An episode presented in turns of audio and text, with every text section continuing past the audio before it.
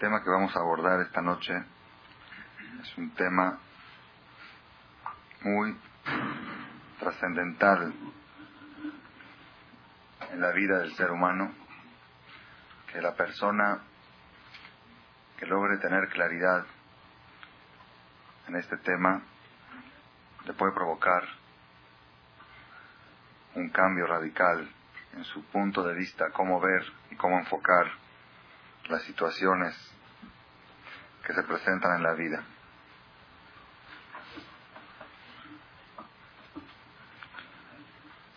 La última conferencia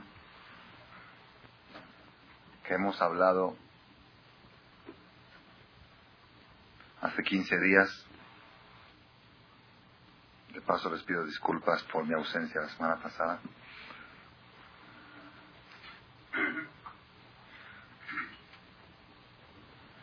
estuve tratando de llevar la luz de la Torah. Fue una experiencia para mí muy, muy interesante en un público de cientos de personas en Panamá. Y gracias a ustedes que me han adiestrado a hablar en público. Entonces, Baruch Hashem, hubo mucho éxito y la gente se prendió muy fuerte en todo lo que es la filosofía de la Torah, la filosofía de la vida. Tema último que hemos hablado hace 15 días fue el destino y la conducta. Es un tema que lo desarrollamos en dos conferencias. Si todo lo que sucede en la vida a la persona es consecuencia de su destino, ya estaba destinado que le suceda, o es consecuencia de su conducta. Si la conducta de la persona interfiere en los sucesos de la vida o no. Vimos una contradicción entre el Talmud, una contradicción muy fuerte entre el Talmud y la Biblia, donde el Talmud dice que todo es suerte, la salud, los hijos y el dinero es suerte. Puede haber gente muy buena que le vaya muy mal en estos tres aspectos y puede haber gente muy mala que le vaya bien. Así dice el Talmud, que todo es suerte. Y vimos también la Biblia, la Torah, que es la base del Talmud, que dice, si te vas a portar bien, te va a ir bien, te vas a portar mal, te va a ir mal. Se entiende que todo depende de la conducta, es una contradicción muy fuerte. Y muchas personas caminan por el mundo confundidos en este concepto, si todo lo que les sucede es suerte o es conducta. Y cada quien lo acomoda a su manera. Cuando a uno le conviene, cuando a una persona le va bien, que dice, si yo fuera tan malo no me iría tan bien. Si me va bien es porque soy bueno. Dios no, no va a mandar cosas buenas a los malos. Entonces quiere decir, si me va tan bien, de salud, de economía, de hijos, me va tan bien, quiere decir que yo no soy tan malo, soy bueno. Cuando lo aleno le empieza a ir mal, cuando a un aleno le empieza a ir mal, la persona que dice, no dice, bueno, quizá yo estoy mal y por eso me está yendo mal. ¿Qué dice la persona? Pues hay suerte, nasib, no es nasib, no es suerte, la suerte mía no está bien. Entonces,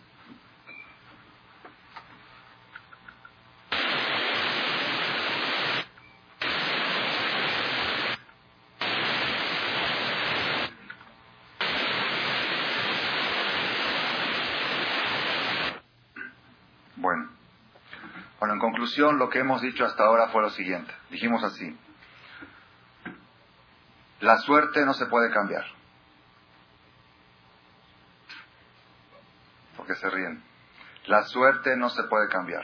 La suerte que está destinado está destinado. ¿Ok? Entonces, ¿dónde interfiere la conducta de la persona en su suerte? Dios le destina a la persona su suerte, pero no le da los recipientes para recibirlo. La persona tiene que fabricar sus propios recipientes para recibir su propia suerte. Dimos el ejemplo de aquel que le regaló a su compañero un millón de litros de vino, pero le dijo, para poder recibirlos tienes que traer los barriles. Yo, te los, yo los tengo en tinacos, tú traes tus barriles y yo te los lleno. Cuantos más barriles traigas, más, yo te destino un millón. ¿Ok? Si tú traes para 500, te doy 500, 600. Lo que tú traigas, yo te doy según tu suerte. Entonces la suerte no se puede cambiar. Ah, entonces ¿cómo la Torah dice que si te portas bien te va bien? La Torah dice, si tú te portas bien, creas los recipientes necesarios para recibir tu propia suerte, no recibir una suerte que no te toca. Tu propia suerte, para poder recibirla, necesitas crear recipientes. Y si te portas mal y haces cosas indebidas, perforas los recipientes, los dañas, y eso hace que tu propia suerte no la puedas gozar y no la puedas disfrutar.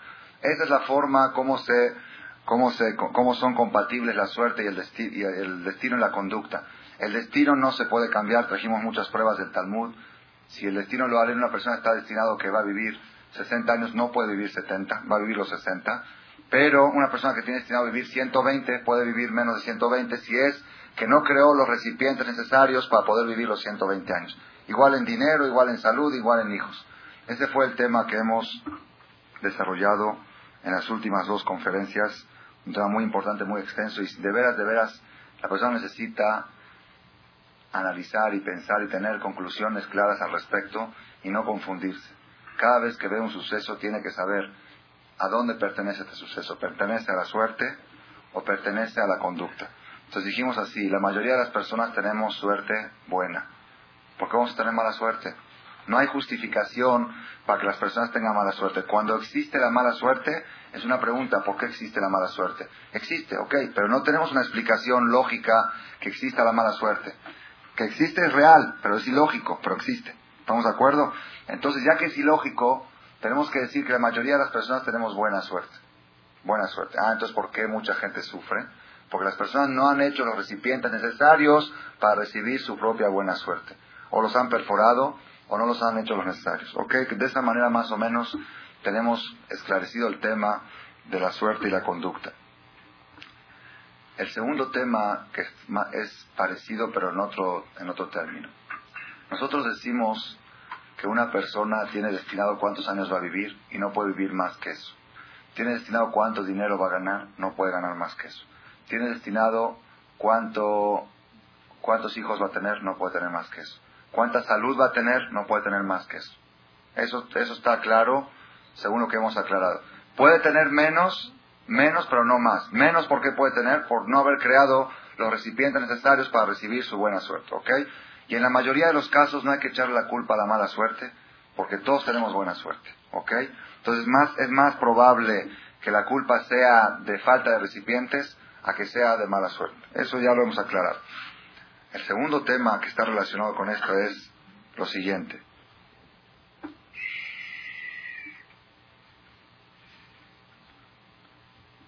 La salud, la vida, los hijos y el dinero es suerte. La bondad o la maldad de las personas es suerte, es destino, está destinado, está marcado. El tema que vamos a hablar hoy es el destino y el libre albedrío. ¿Ok? El destino interfiere en el libre albedrío o no. El destino puede marcar que una persona actúe de tal manera o actúe de otra manera o no. Ese es un tema que aparentemente todos dijeron unánimemente. Dijeron, no, libre albedrío no está marcado por el destino. Sin embargo, hay contradicciones al respecto. Hay contradicciones y tenemos que aclarar y dilucidar. La Torah dice claramente, cuando el faraón esclavizó a los judíos, ¿Era destino o era libre albedrío?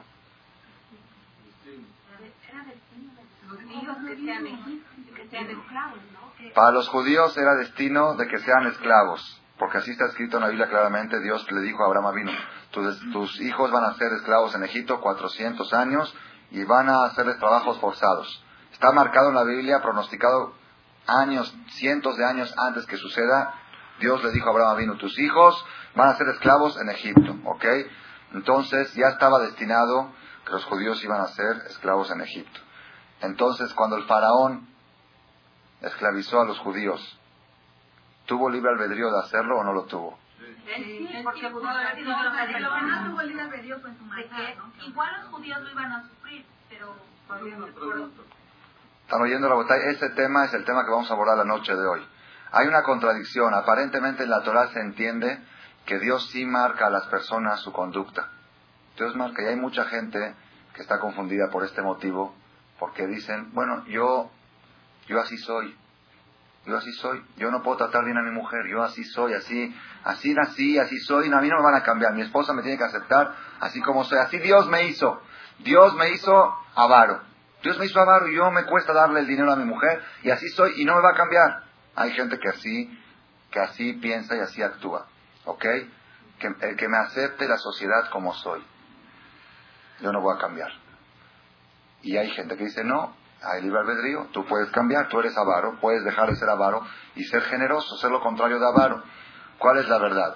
Aquí en la Torah, la Torah dice que Dios determinó que el faraón iba a esclavizar a los judíos en Egipto 400 años. Y por si es poco, por si es poco, la Torah dice claramente que Dios dijo,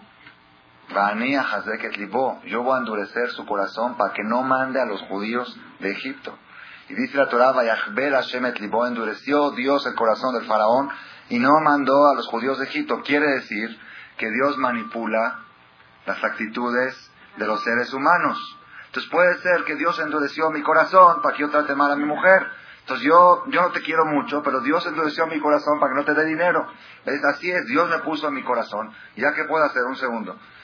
Una vez fui yo a visitar a una persona aquí en Tecamachalco para pedirle un donativo para una construcción de un, un templo que íbamos a hacer aquí en Tecamachalco. Había un proyecto, había un terreno. Entonces fue una persona pudiente. Fuimos para hablar de un donativo de una cifra un poco elevada, una persona que sí lo podía hacer. Entonces una persona que es bien religiosa, bien Shabbat y estudia y todo y todo. Entonces después de que les pusimos el proyecto y todo, dijimos, no, ¿vas a dar o no vas a dar? Dice, lo que Dios me ponga en el corazón, yo voy a hacer. Lo que Dios dice, solo Dios va a decidir si yo les voy a dar o no. ¿Ya entendieron cómo está? Porque si él decía no voy a dar, está mal, como contradice a toda su filosofía. Si él es un religioso y está viendo que van a hacer un templo, es algo bueno y puedes, ¿por qué no? Le echó la culpa a Dios. Dijo, lo que Dios me ponga en el corazón. ¿Se acuerdan cuando vez dimos una conferencia y dijimos que para qué Dios creó el ateísmo? ¿Para qué existe el ateísmo en el mundo? ¿Para qué existe el ateísmo? El ateísmo es algo muy lógico. ¿Para qué existe? Cuando viene un pobre a pedirte ayuda y tú le dices, Dios te va a ayudar, Dios es muy grande, no hay Dios. Cuando te viene a pedir ayuda, olvídate de Dios. Si tú no lo ayudas, te va a morir de hambre. No, no se va a morir de hambre, Dios lo va a ayudar, no hay Dios. Entonces, esta persona, esta persona equivocadamente, aplicó, aplicó la fe en Dios en un lugar equivocado. Él dijo, Dios me va a poner en mi corazón qué es lo que yo voy a hacer, si les voy a dar o no les voy a dar. Entonces, cuando dijo al otro día, no les voy a dar. Él no fue. Él no fue el que dijo nada. Dios le puso en su corazón que diga que no va a dar. Están oyendo la botay y aparentemente está apoyado en la Torah. La Torah dice, Dios endureció el corazón del faraón para que no mande al pueblo judío de Egipto. Entonces quiere decir que es destino, que la conducta humana está manipulada por Dios. Ese es, ese es, bueno, ya sé que no es así al final, pero es un punto interrogatorio. Estamos despertando el tema, abriendo el tema. Es muy fácil venir y decir todo, todo es libre albedrío, pero yo estoy abriendo la Torah y estoy viendo que existe una especie de contradicción al respecto. Por un lado, se entiende de la Torah que las acciones humanas no están manipuladas por Dios, es libre albedrío. Y por otro lado, por otro lado vemos una contradicción. Yo les voy a leer un pasaje del Talmud de Maseje Shabbat y ustedes me van a decir qué opinan al respecto. Pero no se asusten, por favor. ¿Sí? Yo les digo nada más lo que dice aquí y después vamos a ver cómo se, cómo se relaciona esto con lo que ya hemos aprendido. Dice así.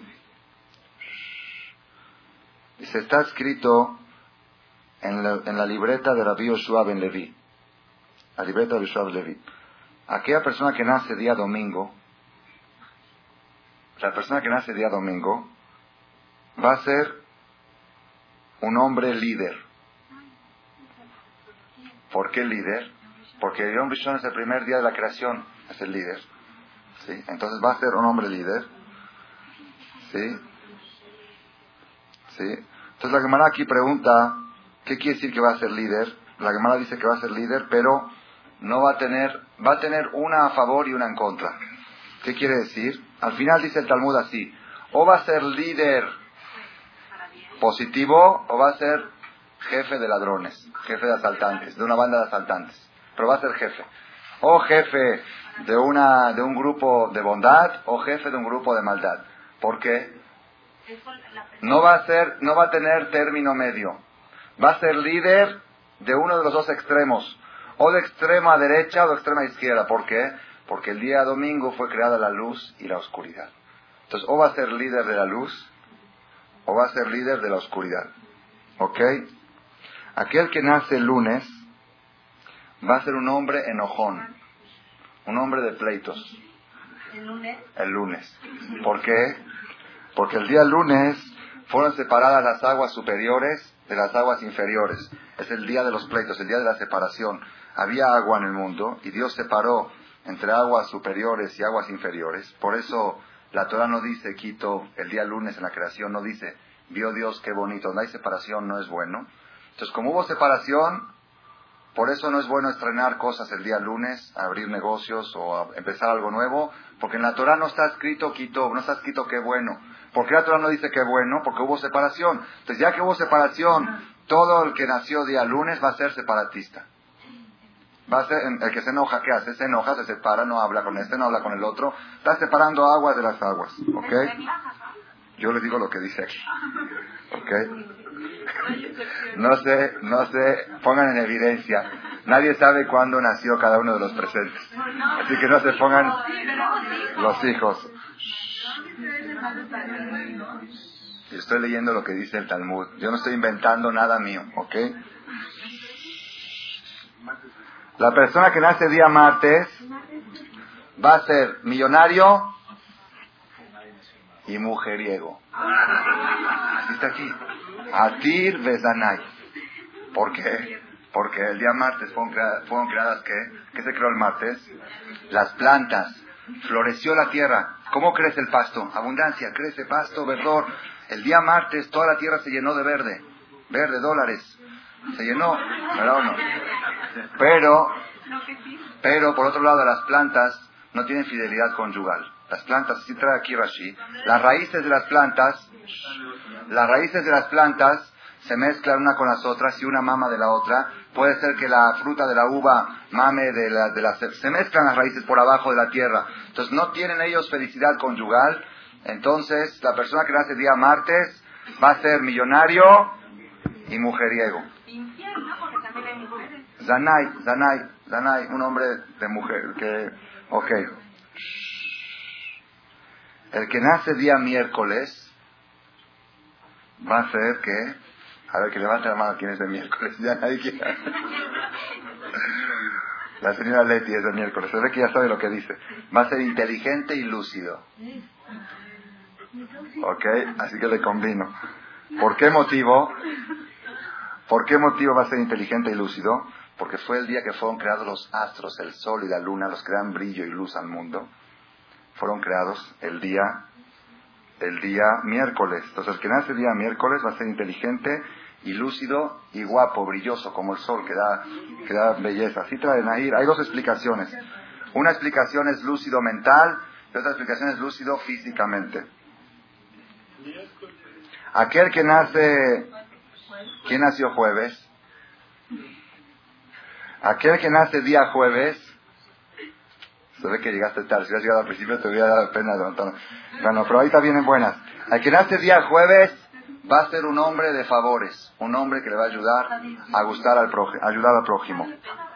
¿Por qué motivo? Porque fueron creados los peces y las aves. Los peces y las aves, Rashi explica aquí de una manera yo no entendí muy bien, los peces y las aves representan a la ayuda mutua, que uno ayuda, uno se ayuda al otro, gomel hasadim, hacer favores. El que nace día jueves va a ser una persona benevolente, una persona de ayuda al prójimo. El que nace día viernes, el que nace día viernes, Yehi Geber Hazran, va a ser un hombre, o una persona, o una mujer, que le gusta hacer shopping. Bueno, hay dos explicaciones. Una explicación, Hazran, es que va de compras. El viernes todos salen a comprar para Shabbat, compran esto, día viernes. Otra explicación que va a ser un limosnero. El viernes están todos pidiendo dinero para cubrir la raya. Dame, préstame un cheque para cubrir acá, para cubrir allá. Entonces va a ser un hombre que va a estar siempre buscando dinero. Siempre está buscando dinero porque el viernes es el día de pagos. Así no, no explica Rashi así, pero acá sí parece. Hadran. Hay otra explicación que dice no. Va a ser un hombre que va a estar buscando todo el tiempo mitzvot, porque el viernes están todos preparando para Shabbat, una mitzvah, preparar la comida de Shabbat. Entonces va a ser una persona que toda su vida se va a dedicar a buscar oportunidades de hacer obras de bien. Así como el viernes es un día que la gente se dedica a hacer obras de bien, pagar la raya a los empleados, pagar a tiempo a los empleados también es una obra de bien. Es un pecado muy grave atrasar el sueldo a los empleados. Entonces el viernes es un día que hacen obras de bien. Toda la semana se exprime a los empleados, el viernes se les paga. Entonces por eso el que nace día viernes va a ser una persona que va a buscar hacer mis Una persona que nace Shabbat, que levante la mano. ¿Quién nació sábado? El que nació sábado va a morir sábado. ¿Por qué? Porque si tuvieron que hacer Jerul Shabbat para su nacimiento. Como tuvieron que profanar el día sábado para su nacimiento, entonces va a morir día sábado. Pero va a ser acá, dice acá, la persona que nace día Shabbat va a ser un hombre Kadosh, una persona santo. Santo. ¿Ok? Bueno. Ya estamos entrando ahorita en un, en un terreno muy peligroso. Aquí nos están diciendo Ok, yo soy mujeriego, nací martes, ni modo. Yo nací martes. El día de las plantas, cuando mi mujer me va a reclamar por qué te vas por otro lado, yo nací martes. Acá dice el Talmud, yo oí la conferencia del Jajam, que el que nace martes va a ser mujeriego. Y la prueba cuál es que también soy millonario. Ahí está millonario y mujeriego. Así dice que nace martes, va a tener mucho verde y muchas mujeres. Entonces, ¿qué, pasó con el libre albedrío?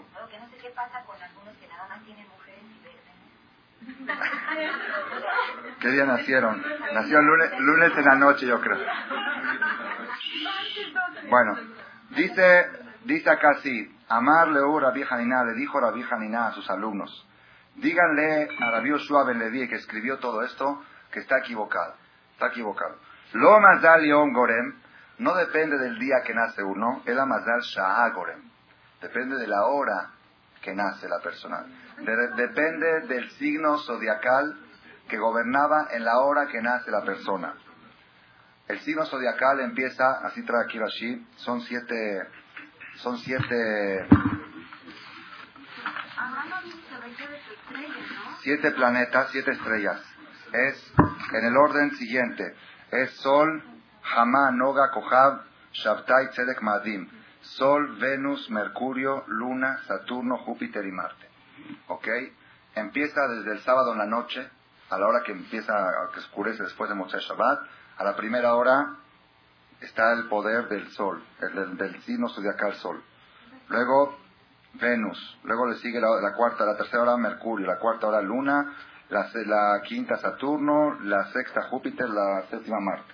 Dice así, la persona que nace, pongan atención, la persona que nace en el signo que están gobernando el sol va a ser un hombre guapo. Sé que hay que checar la hora de nacimiento. Hay que checar la hora de nacimiento. No, son cada siete horas regresa. va, es un orden, ¿ok?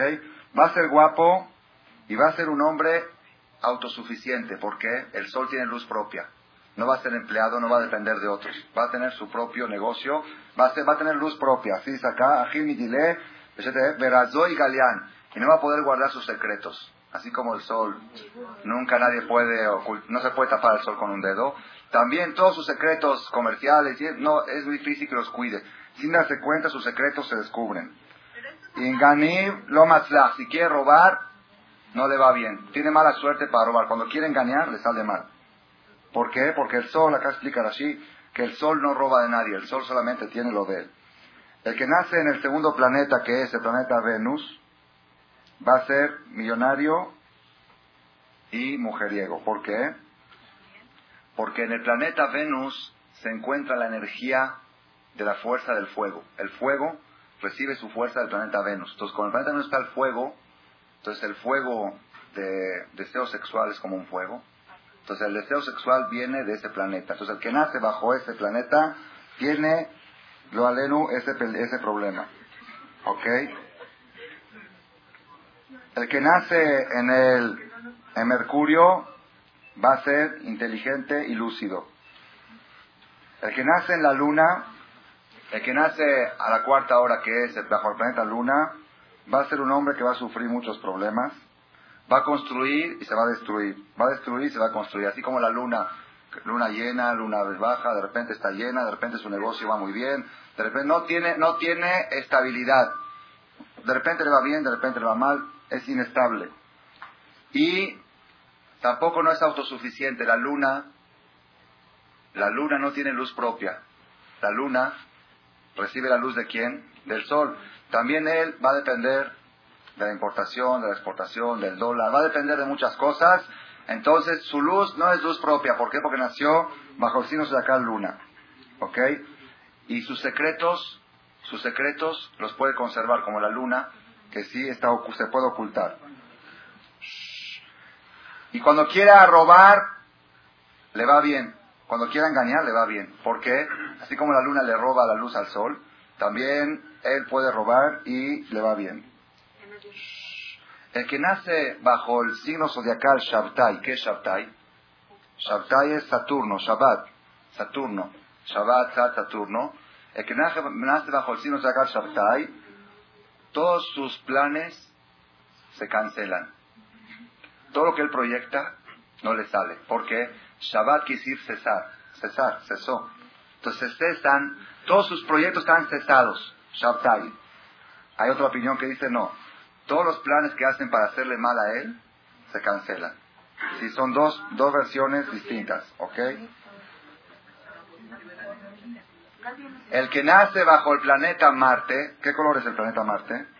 Rojo. Madim se llama en hebreo. Va a ser un asesino. Va a ser un derramador de sangre. Shofet Damim. Un derramador de sangre. Dice Rashi, dice acá, ama Rabashe, dijo Rabashe, o asaltante o cirujano. O shohet, o degollador de animales, o mohel, mohel que hace el tour a los niños. ¿Ok? Pero va a ser derramador de sangre. Dijo Rabá, dijo Rabá, yo nací en Marte y no tengo ni una de esas cosas. Yo nací en Marte, no soy ni asesino, ni shohet, ni moel, ni cirujano. Entonces ya está en contra de lo que tú dijiste. Entonces le contestó su amigo, le dijo, tú también cuando te enojas, lo aleno, hay gente que ha muerto por tus enojos. Entonces tú te consideras asesino también. ¿Ok? Itma, qué buen amigo. La vieja Omer ok. Ya no vamos a extendernos más en este tema. Nada más estoy trayendo, aparentemente aquí hay una contradicción muy fuerte. Muy fuerte. ¿Cuál es la contradicción?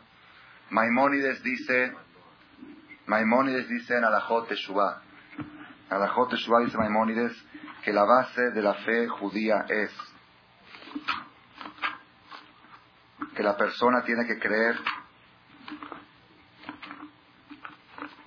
dice Maimónides así,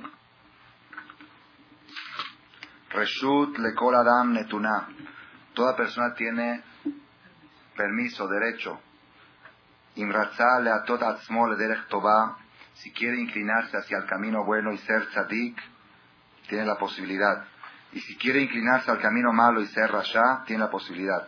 Es como dice la Torah, el ser humano es como uno de los ángeles, como, como Dios, la da tobara. ¿Qué quiere decir? Que lo mar es la única criatura sobre la tierra que es a su imagen y a su semejanza. ¿Qué quiere decir a su imagen y a su semejanza? No existe una criatura sobre la tierra que pueda escoger hacer el mal o el bien más que dos, Dios y el ser humano. Solamente Dios y el ser humano tienen la posibilidad de libre albedrío. Los animales no tienen libre albedrío. Un animal, un animal no puede escoger entre el bien y el mal. Es como es, es, es instinto. Una planta, una flor, un mineral, un vegetal no puede. El único que puede escoger hacer el bien o el mal es el ser humano y eso quiere decir a su imagen y a su semejanza, que Dios le dio la autoridad al ser humano de hacer el bien o hacer el mal aún en contra de la voluntad del Creador. Dice Maimónides, no vayas a pensar y a creer esas cosas que dicen los tontos de los Goim y muchos primitivos judíos, que Akadosh Baruj decide sobre la persona desde el principio si va a ser tzadik o si va a ser rasha. No es así, sino cada persona y persona puede llegar a ser tzadik como Moshe Rabenu, o rasha como Yarobam, o inteligente o ignorante, o misericordioso o cruel, o generoso o avaro, y así también todas las demás cualidades humanas, no, no existe, estoy traduciendo literalmente, no existe quien lo force a la persona y quien decrete sobre él o quien lo, lo atraiga a la persona a uno de los dos caminos, sino solamente la persona por su propia convicción y su propia decisión se inclina a uno de los caminos que él dice. Es lo que dijo el profeta Jeremías, mi pie león lo araot beatov, de la boca de Dios no sale el bien y el mal. Dios no decreta sobre la persona ni si va a ser bueno ni si va a ser malo. Entonces, por eso, si la persona llega a hacer actitudes malas, el único responsable de ellas es él mismo. Dice, dice Maimónides, Belabar y Kal Gadol, y esto es una base muy importante. Muda Torah es la columna de la Torah. Como dice el Pasuk en la Biblia, Reen atati lefaneja yom etahaim betatov. Fíjate que te di yo delante de ti la vida y lo bueno. Cromar, que ustedes tienen el derecho y el poder de escoger entre el camino bueno y el camino no bueno. Dice Maimori, es una prueba lógica. Si fuera que Dios decretaría sobre la persona ser bueno o ser malo, entonces, entonces, como creen algunos tontos, dice otra vez aquellos astrólogos, ¿cómo puede ser que Dios nos mandó a ordenar, haz esto y no hagas esto? O mejoren sus acciones, pórtense bien. Si de todos modos ya está la persona manipulado desde el principio, ya está decretado qué es lo que va a hacer. Y que toda la Torah, todas las leyes de la Torah no tuvieran lugar. Y cómo pueden juzgar a la persona, cómo pueden castigar al malvado, cómo pueden pagarle pago al, al bueno. ¿Acaso el juez correcto y verdadero va a hacer una injusticia? Es una injusticia muy grande. Si una persona tuviera marcado ser una persona malo, entonces ¿cómo lo van a juzgar por su maldad? Si tuviera marcado ser bueno, ¿cómo lo van a juzgar por su bondad? ¿Ok? Entonces, Maimónides trae con toda la claridad del mundo que ser bueno o ser malo no está marcado por el destino, solamente por el libre albedrío de la persona, la decisión de la persona. Por otro lado, el Talmud nos dice que nace domingo esto, que nace lunes esto, que nace martes lo otro. Entonces, ¿qué pasa? ¿Cómo funciona, cómo funciona esto? ¿Cómo funciona este sistema? ¿Es libre albedrío o es destino?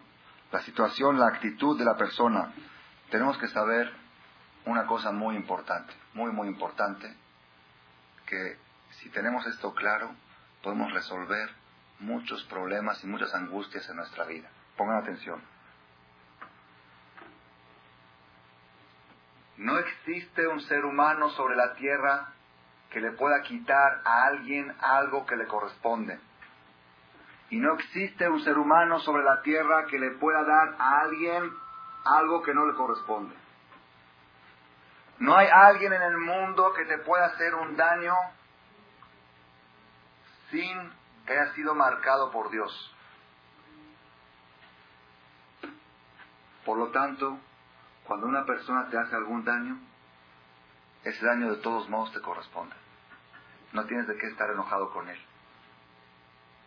Nadie te puede hacer daño. Si te hicieron un daño, por ejemplo, de Mashal, si una persona tenía 500 pesos. 500 pesos. Vino un ladrón y le robó 100 y ahora tiene 400. ¿Cuánto estaba destinado que tiene que tener el asaltado? ¿500 o 400? Este señor que lo asaltaron tenía que tener 400.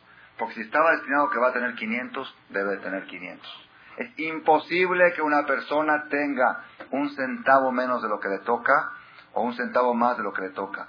No nada más que no puede tener menos y más, sino que ni siquiera puede adelantar un segundo lo que le corresponde, tampoco lo puede atrasar. Hasta el tiempo está marcado.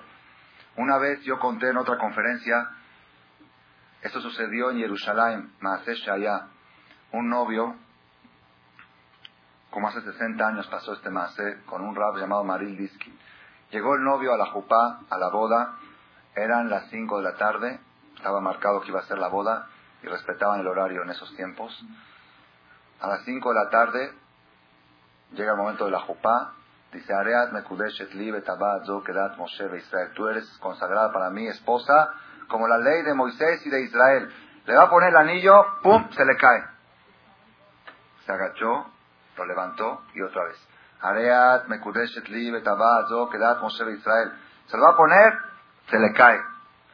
Se volvió a agachar por tercera vez y por tercera vez se le cayó. Cuando el novio vio esto, era un poco supersticioso. Dijo, no es, no es normal. Dijo, no es normal. Ok, una vez que se le caiga es normal. Quizá tenía el dedo con crema, se le, había, se le resbalaba el anillo. Una vez que se me caiga es normal. Dos veces, tres veces, ya. He sabido que cuando suceden cosas tres veces, una persona que sueña un sueño, a la primera vez no tiene que hacerle caso. Si suena el mismo sueño tres veces, está escrito que tiene que ir y hacer, hay cosas que se hacen. Atabat Halom. Si una cosa que se repite tres veces, tiene su razón de ser. Yo recuerdo, nunca me voy a olvidar, cuando tenía 12 años en Argentina, presencié una boda, que cuando iba a empezar el, jajam, Sabri Maranán, así, Sabri Maranán, ¿sí Sabri Maranán? Se cortó la luz. Mandaron a llamar al electricista, vino, la arregló. Sabri Maranán, Lejaim Baruch, antes que diga el nombre de Hashem, se vuelve a cortar la luz. Otra vez el electricista. Y por tercera vez se cortó la luz. Y luego la cuarta vez, más o menos entre que cortó y no se cortó, dijeron ya ni modo, con velas, con lo que sea, hay que hacer la jupá, no se puede, ¿hasta qué hora se va a quedar la gente? Un amigo mío me contó que él iba a decir en ese momento que paren la boda. Ya, ya estamos viendo, hay algo aquí. En realidad, ese matrimonio fracasó. Si después de cinco años se divorciaron. Entonces, pues había algo de cierto. Este novio, eso fue cuando yo tenía 12 años. Lo que estoy contando ahora fue hace 60 años, 40 años antes que yo haya nacido quizá. Con el tiempo del, entonces, vino el jaja, el novio no quiso darle el anillo a la novia. Dijo, ya tres veces, tres veces ya, es sospechoso, tres veces por algo. Vino el jajam, le dijo, agarra el anillo y se lo das. ¿Por qué? Así porque yo te lo digo. Agarra el anillo, le dijo, me ti, y ya no se cayó, no se resbaló, todo estuvo bien. Después de la boda le dijo, jajam, ¿me puede explicar qué pasó? Dice, mira, en el cielo estaba escrito que a las cinco y diez de la tarde tú vas a estar casado y faltaban 10 minutos. No puedes tener una mujer 10 minutos antes del tiempo que te toca. No nada más está marcado lo que te toca, sino cuándo te toca, a qué hora exacta te toca. Yo venía, esta enseñanza, yo tenía, un segundo, yo, yo tenía, tuve una experiencia aquí en México hace como 11 años. Fue para mí una enseñanza muy grande. Me dijo mi suegro Shihie, me dice, va a llegar un jajam a la una de la tarde de Israel, un jajam muy importante, ¿puedes ir al aeropuerto a recibirlo? Porque yo estoy trabajando, no tengo tiempo. Le dije, con mucho gusto. Agarré su carro y fui a recibirlo al aeropuerto. Era la una de la tarde, yo programé, el avión llegaba a la una de la tarde, programé estar en mi casa en Polanco de nuevo a las dos de la tarde. Ya salió el jajam, una y cuarto, una y veinte, subió. 40 minutos de casa al aeropuerto es normal. Había un tráfico en el viaducto un tráfico impresionante, algo jamás en, a vuelta de rueda. Y yo estaba que le pegaba al volante, porque estaba desesperado, ya eran las dos y cuarto, dos y veinte, todavía estábamos por, quién sabe por qué rumbo por ahí, por el principio todavía del camino. Entonces estaba yo así enojado, enojado, me dijo, ¿qué, ¿qué te pasa? Me dice, en el cielo está escrito exactamente a qué horas vas a llegar a Polanco. Si no hay tráfico, se te poncha una llanta. Tienes que llegar al horario que está marcado. Entonces, ¿qué te pone nervioso? Ya, es tu destino, así tienes que llegar a ese horario. Este mensaje ya, yo sé que a cada quien lo puede aplicar. Rabotay, vamos a entender, vamos a entender y tratar de no confundirnos. Vamos a tratar de no confundirnos. Todo lo que te sucede, con toda la precisión del mundo, es tu destino. Si te faltan 100 pesos, por algún motivo, de todos modos, una persona dijo, hay crisis en el país. En el país puede haber crisis. En ti no puede haber crisis. ¿Por qué? Con crisis o sin crisis, tú ibas a tener exactamente lo mismo. Lo mismo, el que cree que si no hubiera habido devaluación tuviera un peso más, es cafrut, es renegar. Es renegar.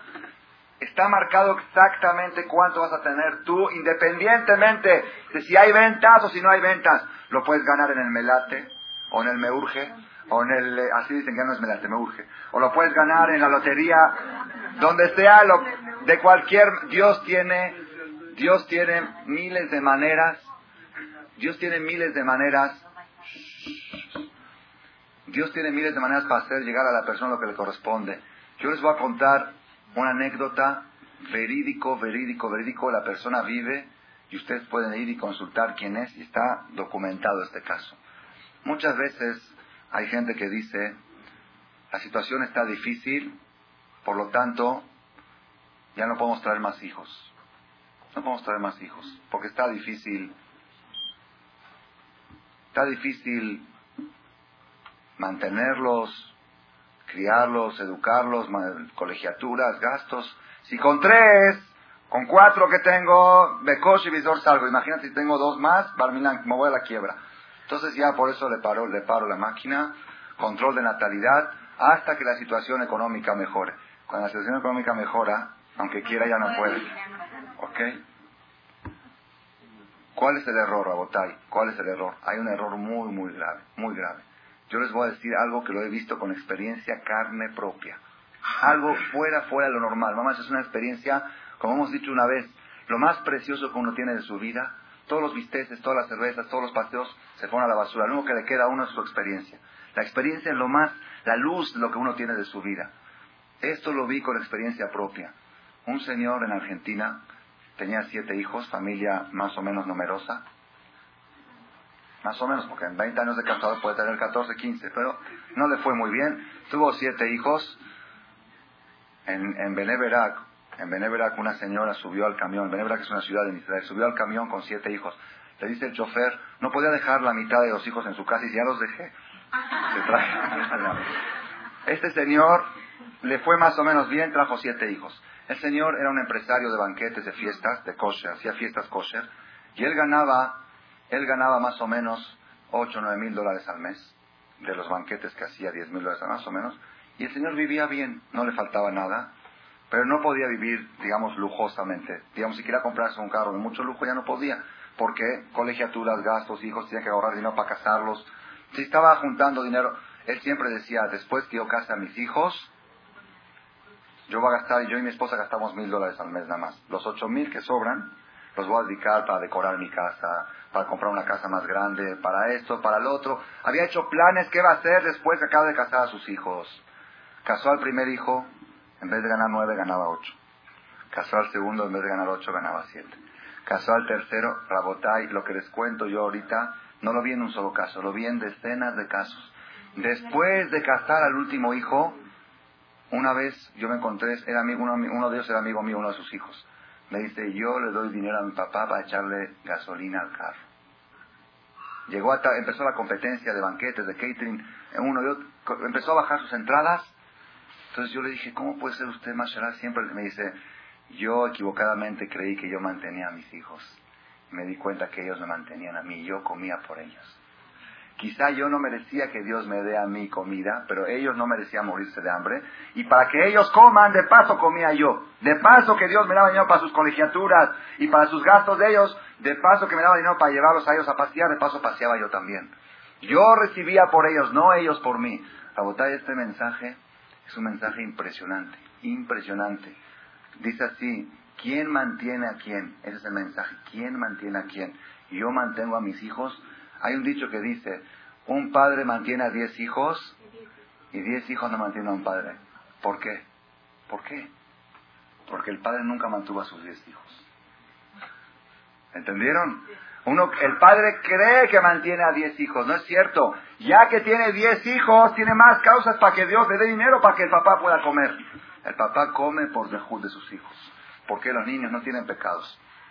El grande tiene pecado. Quizá el grande por su pecado no merece comer un bistec, pero el niño, como no tiene pecados, merece comer un bistec. Te mandan dinero para bistec y de paso come un pedacito de tu hijo. De paso, ya que come el niño, comes tú. ¿Casaste a tus hijos?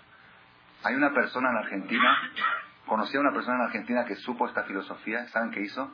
Cada hijo que casaba, hacía la cuenta más o menos cuántos gastos eran mensuales su hijo. Iba al carnicero y decía, yo pago su cuenta de carne. Y le llegaba su hijo a pagar decía, no, ya pagó tu papá. ¿Cómo? Así, como compromiso se lo echaba. ¿Por qué? Se quiero seguir manteniendo a mis hijos para de paso seguir comiendo yo. Es una mentalidad y, y Mashallah esa persona sí le ha ido bien. Rabotai, ¿quién mantiene a quién? Yo les voy a dar, les voy a contar, les voy a contar un caso súper, súper verídico que sucedió en Bélgica. Hay una brej, ¿saben qué es una brej? Una brej es una persona que estudia Torah todo el día. Abrej. Sus ingresos eran muy precarios, muy pequeños, del cole le pagaban un sueldo muy pequeño y vivía muy apretado y tenía 12 hijos. 12 hijos.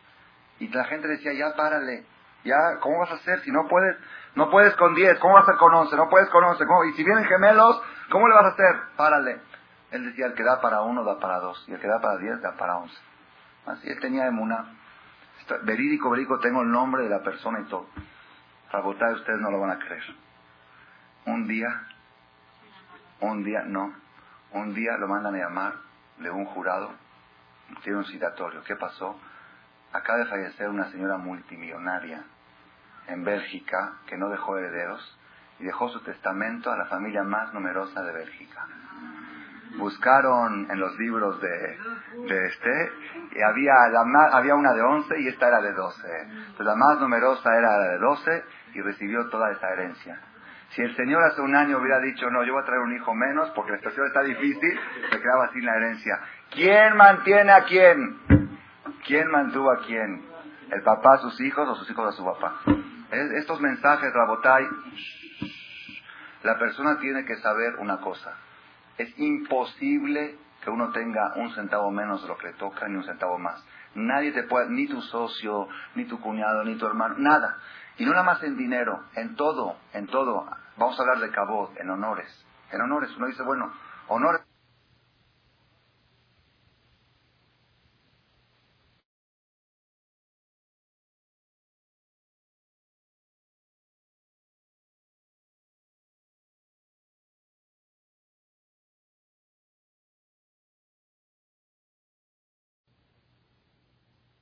una de, los, una de las reflexiones que tiene que decir la persona es la siguiente.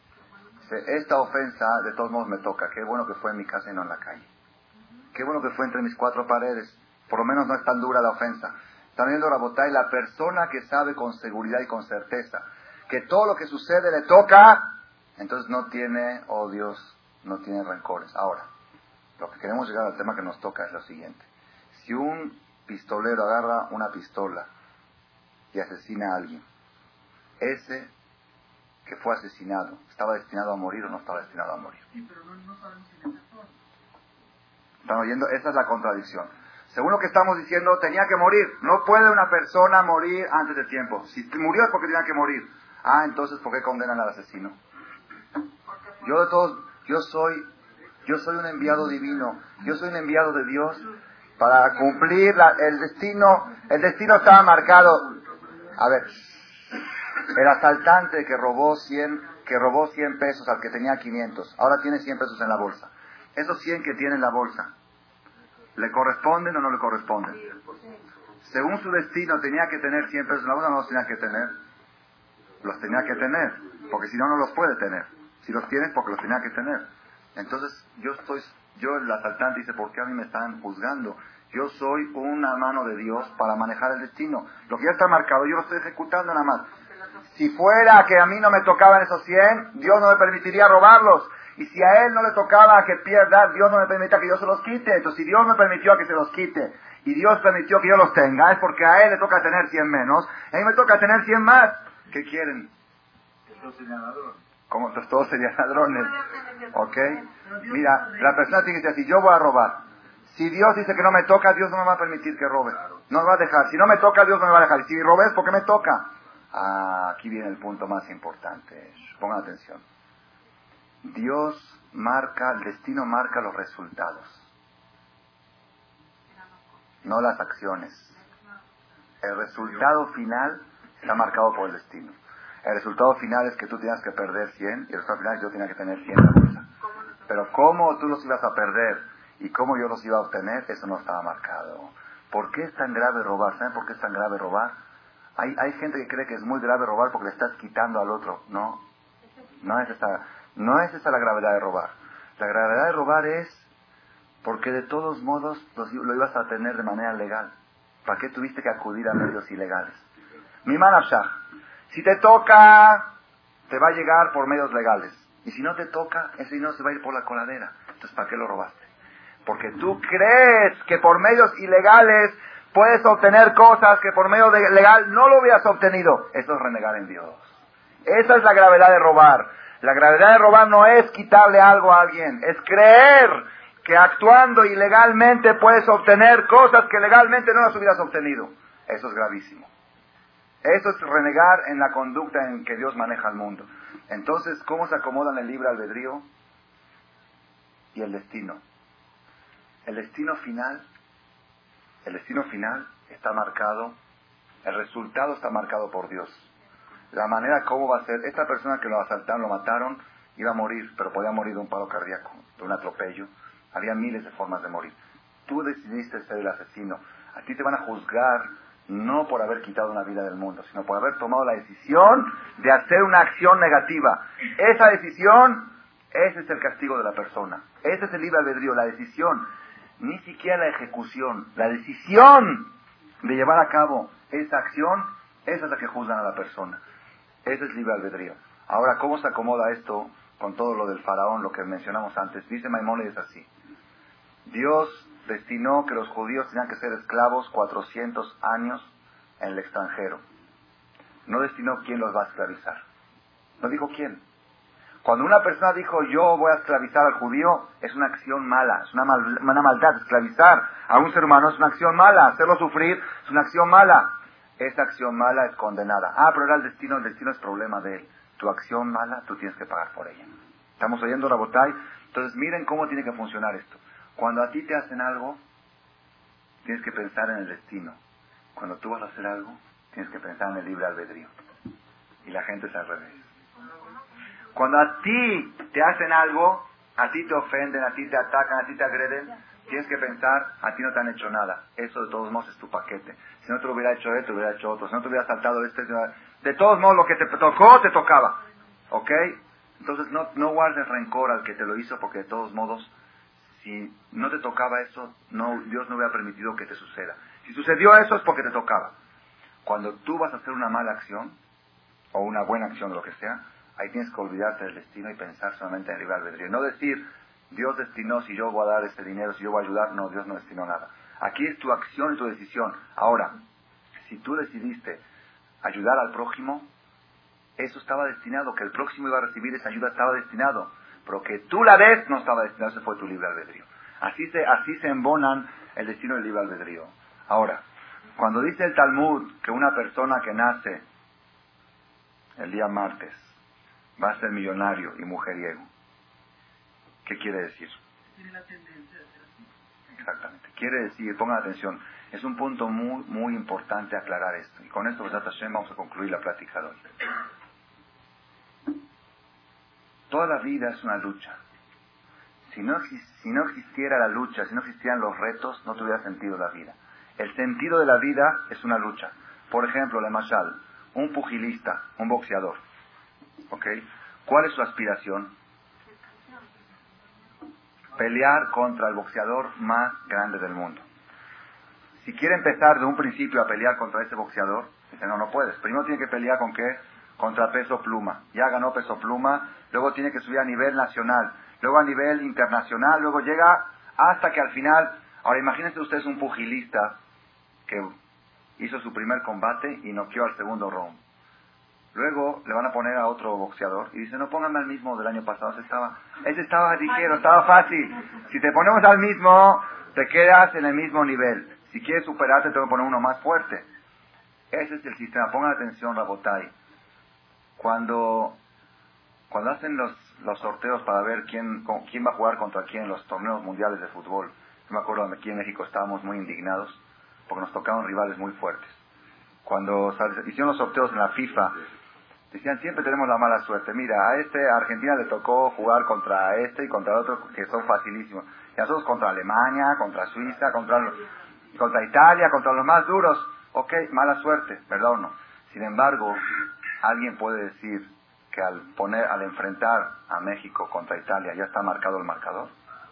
No, es un rival difícil, pero existe el libre de Dios y juegan bien y con un poquito de suerte y con un poquito de, buen juego puede llegar México a ganar a Italia, ¿ok? Lo que sí, lo que sí es un rival difícil, eso sí, el rival que te pusieron es más difícil que al que le pusieron al otro. Al otro que le pusieron un rival fácil, ¿alguien puede marcar que va a ganar? No. Tampoco. Tiene más probabilidades de ganar, pero todos sabemos que todo se da y hay veces que las cosas como que no se dan y por más que se aflojan un poquito y salen perdiendo, ¿ok? Pongan atención, la botay. Cuando dicen que el que nace el día martes va a ser mujeriego. Entonces no puede decir uno, bueno, yo nací martes ya. No. Quiere decir que tu rivalidad en el concepto sexo va a ser más fuerte que el que van a tener el que nació otro día.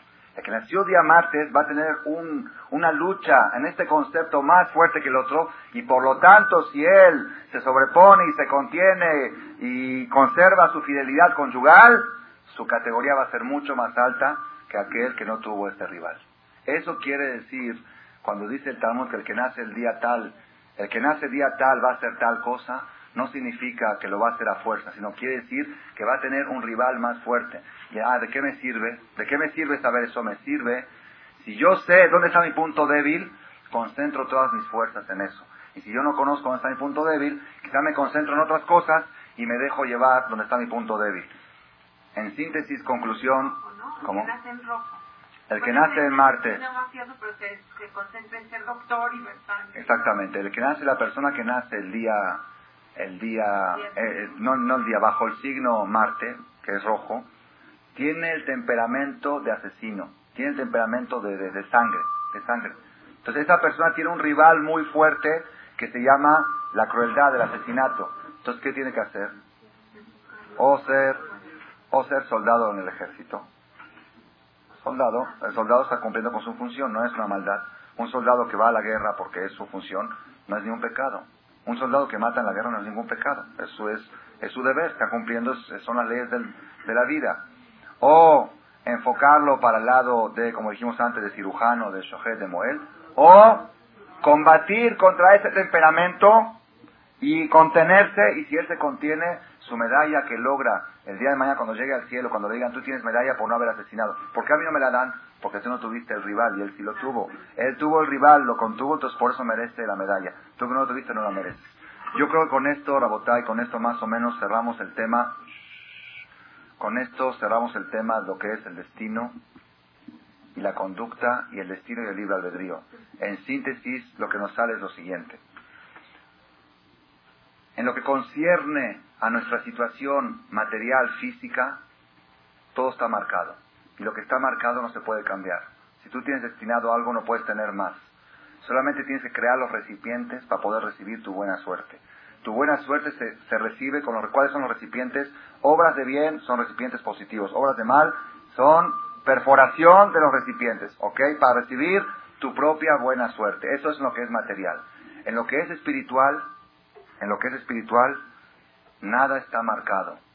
Solamente es la libre elección de la persona. Puede estar marcado qué tipo de rival vas a tener, qué grado de rival, qué tan fuerte va a ser tu rival. Pero el resultado final del combate lo decide únicamente el boxeador. Si el boxeador se esmera y se esfuerza, puede ganar por más que tenga un rival muy fuerte. Y si él se afloja y dice, no, ya me pusieron un rival muy fuerte, entonces está vencido por su, por su desesperación, no porque Dios marcó que lo venzan. Entonces, lo que tenemos que hacer nosotros es saber exactamente cuando suceden las cosas, dónde colocarlas, en el destino o en el libre. Si sabemos colocar esto, vamos a poder tener mucha tranquilidad y cuando alguien nos ofende o cuando alguien nos quita algo, nadie te quitó nada, eso de todos modos no te corresponde, no guardes rencores, no odies, a ti no te quitaron nada. A él, él va a tener que rendir cuentas por la mala acción que hizo, pero tú tienes lo mismo que te corresponde. Si manejamos esta filosofía, podemos lograr mucha tranquilidad y felicidad en la vida. Un minuto, por favor. Un minuto, por favor, antes de que les dé permiso para las preguntas, quiero invitar al señor Alberto Saba a dirigir unas palabras, por favor. Les pido un minuto de su tiempo.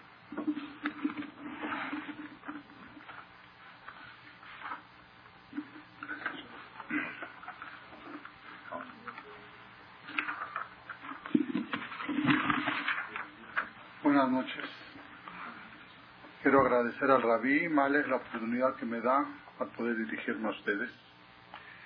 En días pasados tuve la gran oportunidad de enterarme de dos grandes proyectos que están por dar inicio en este nuevo centro de psicología educativa judaica. Ya se llama Centro de Psicología Educativa Judaica. El primero de ellos, el cual es de una gran responsabilidad para las madres judías de México, se refiere a la educación de los hijos, un tema por demás interesante y nadie más atinado para llevar estas clases generales el profesor Morea Abraham Mizrahi, los cuales se impartirán los jueves en punto de las 20:15 horas, empezando el día de mañana, el próximo jueves. Se contempla el inicio del segundo proyecto el próximo mes de enero. Este proyecto consistirá de grupos cerrados de únicamente 12 personas por grupo. Estos grupos van a conformarse en cuatro especialidades. Grupo de madres. En estos grupos se orientará a las madres sobre la forma de tratar a sus hijos.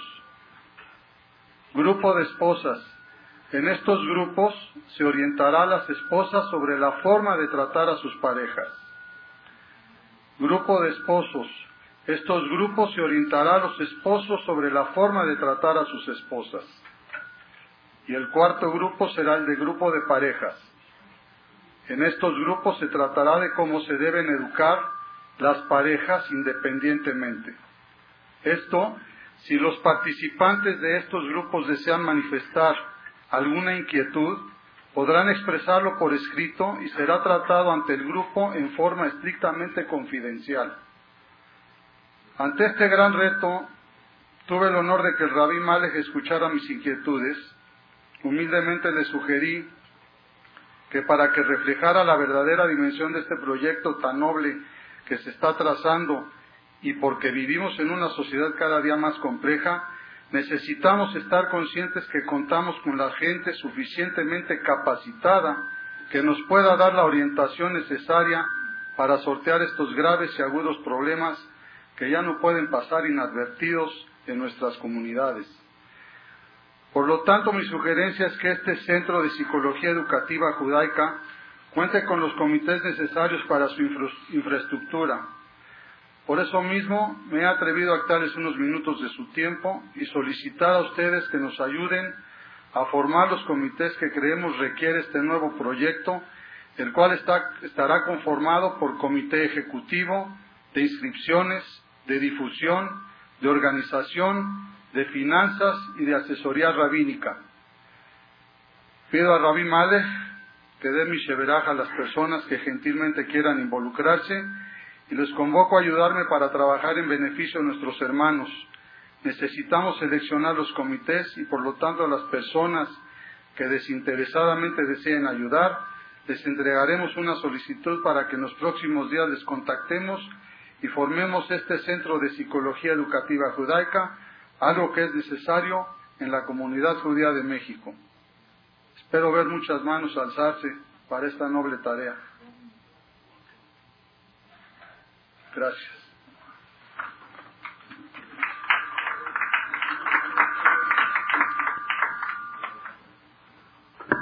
No se trata de ayuda económica, sino de ayuda logística. Participar en los comités son juntas y dar ideas y formar todo lo que se necesita para la infraestructura de esto.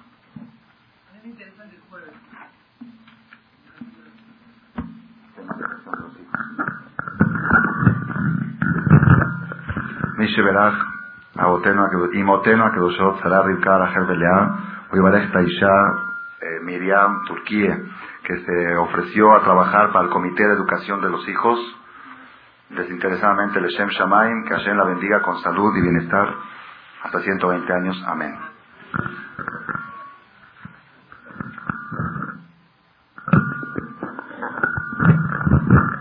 Ubiclara Benajay Barek Isha, eh, Leticia Casin, que se ofreció para trabajar en el comité de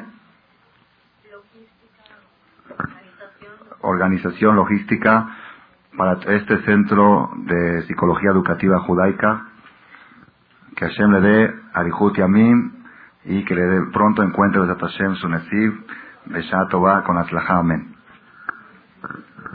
¿Quién más ofrece?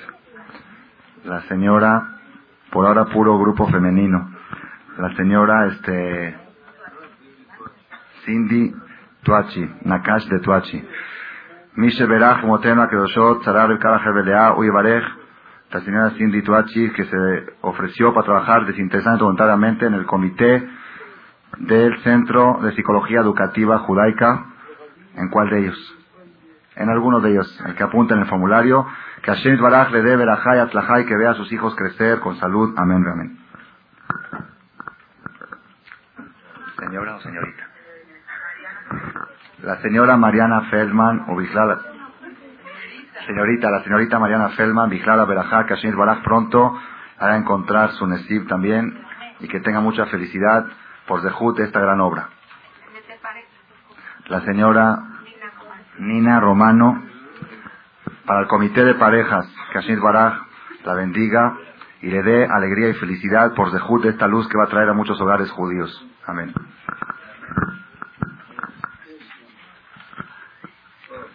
A votar se necesitan hombres.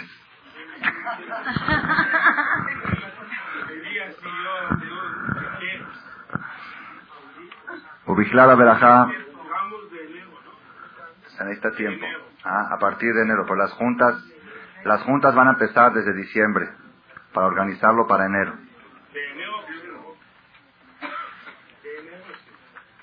Ubiclada Berajá Barej. Etadón Zeev Turquía que se ofreció para trabajar desinteresadamente el Shem Shamaim en el Comité del Centro de Psicología Educativa Judaica para traer luz a los hogares judíos. Amén. Esto es voluntario, Leshem Shamaim, solamente el que puede, queremos que sea Belev Shalem. El que siente que no puede, que de verdad este, es mejor limitarse. Que llenen los formularios, todas aquellas personas que que están dispuestos a trabajar, que se ofrecieron, que llenen las formas para contactarse con ellos. Gracias por su atención a este shiur del Rav Malech. Les recordamos que pueden visitar la nueva página de shemtov.org en el internet www.shemtov.org. Actualmente la página cuenta con varias secciones noticias sobre las actividades de Shem Tov a nivel mundial, escuchar o bajar las últimas conferencias del Rav Malek, escuchar o bajar la alajá del día, imprimir o estudiar desde su computadora la perashá de las semanas, estudio diario de Gemara, Daf Yomi en español, sincronizar su iPod con podcast, un manual para crear su propio CD de las conferencias que existen en la red, adquirir libros con entregas internacionales con la metodología del Rav Malek de español, fonética y hebreo simultáneamente, así como ubicar las ciudades en donde se reparten CDs a nivel mundial. Es que la misbot y muchas gracias.